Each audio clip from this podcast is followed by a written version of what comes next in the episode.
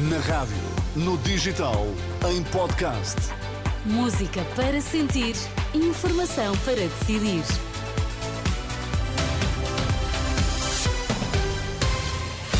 Vamos saber quais as notícias que estão a marcar a atualidade. Começamos pelos títulos em destaque nesta edição da meia-noite.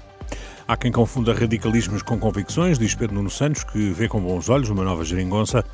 O Benfica empatou em Moreira de Cónegos e pode perder a liderança. Não é um radical, ao contrário do que dizem PSD e José Luís Carneiro, também candidato à liderança do PS. Ontem à tarde, em Lisboa, Pedro Nuno Santos disse que tem apenas convicções. Antes de um encontro com jovens em Lisboa, referiu que se o PS não vencer e houver uma maioria de esquerda, a aposta deve ser numa nova geringonça. Nós trabalharemos para construir uma solução de governo. Aquilo que aconteceu em 2015 teve, como é sabido, todo o meu apoio e, por isso, eh, se houver condições para nós liderarmos uma maioria, assim será. O meu adversário interno, bem como o PSD, tentam eh, colar uma ideia de radical. E há muita confusão em Portugal entre ser radical e ter convicções. Eu queria dizer que eu não sou nem radical nem moderado. Eu sou socialista, ponto número um, e ponto número dois, tenho convicções.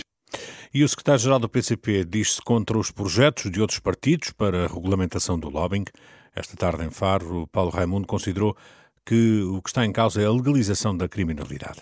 Perante estas negociatas que estão agora a vir ao, ao de cima, perante a promiscuidade, perante o tráfico de influências, perante isto tudo, aquilo que se quer fazer hoje é simplesmente legalizar todos e cada um destes crimes estão em cima da mesa. É isto que pretende o PS com o seu projeto, o PSD com o seu projeto, o Chega com o seu projeto, a Iniciativa Liberal com o seu projeto. Não vamos permitir que se legalize, se legalize a criminalidade. O PCP a prometer luta contra as propostas que prevêem a regulamentação do lobbying. Está a terminar mais uma campanha de recolha de alimentos do Banco Alimentar contra a Fome. Até às seis da tarde deste sábado, o Banco Alimentar tinha recolhido já mais de 1.800 toneladas de alimentos. Um valor ainda provisório, já que alguns dos 21 bancos espalhados pelo país não terminaram ainda as suas contagens. O Benfica foi a Moreira de Cónegos este domingo e não conseguiu melhor que um empate. Ambas as equipas viram um golo anulado e não conseguiram então melhor que um empate a zero. Roger Schmidt, o técnico do Benfica, desdramatizou o resultado e a possível perda da liderança do campeonato. Tivemos nas nossas mãos a oportunidade de ganhar esta noite para nos mantermos no primeiro lugar. Como disse, a época é uma maratona e não um sprint. Temos de aceitar por vezes semanas destas em que não marcamos. Temos de olhar para a frente, aprender com o dia de hoje e na próxima sexta-feira teremos de novo a chance de ganhar jogos. Roger Schmidt na flash interview, já que o treinador do Benfica não compareceu na conferência de imprensa depois do jogo. Com este resultado, o Benfica tem mais um ponto que o Porto, mas pode ser ultrapassado pelo Sporting se os Leões vencerem hoje na recepção ao Gil Vicente.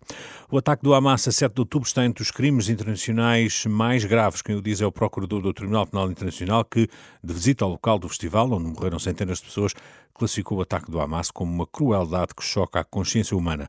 Karim Khan garantiu ainda ser uma prioridade do Tribunal investigar possíveis crimes cometidos por militares do Hamas e pelas forças israelitas.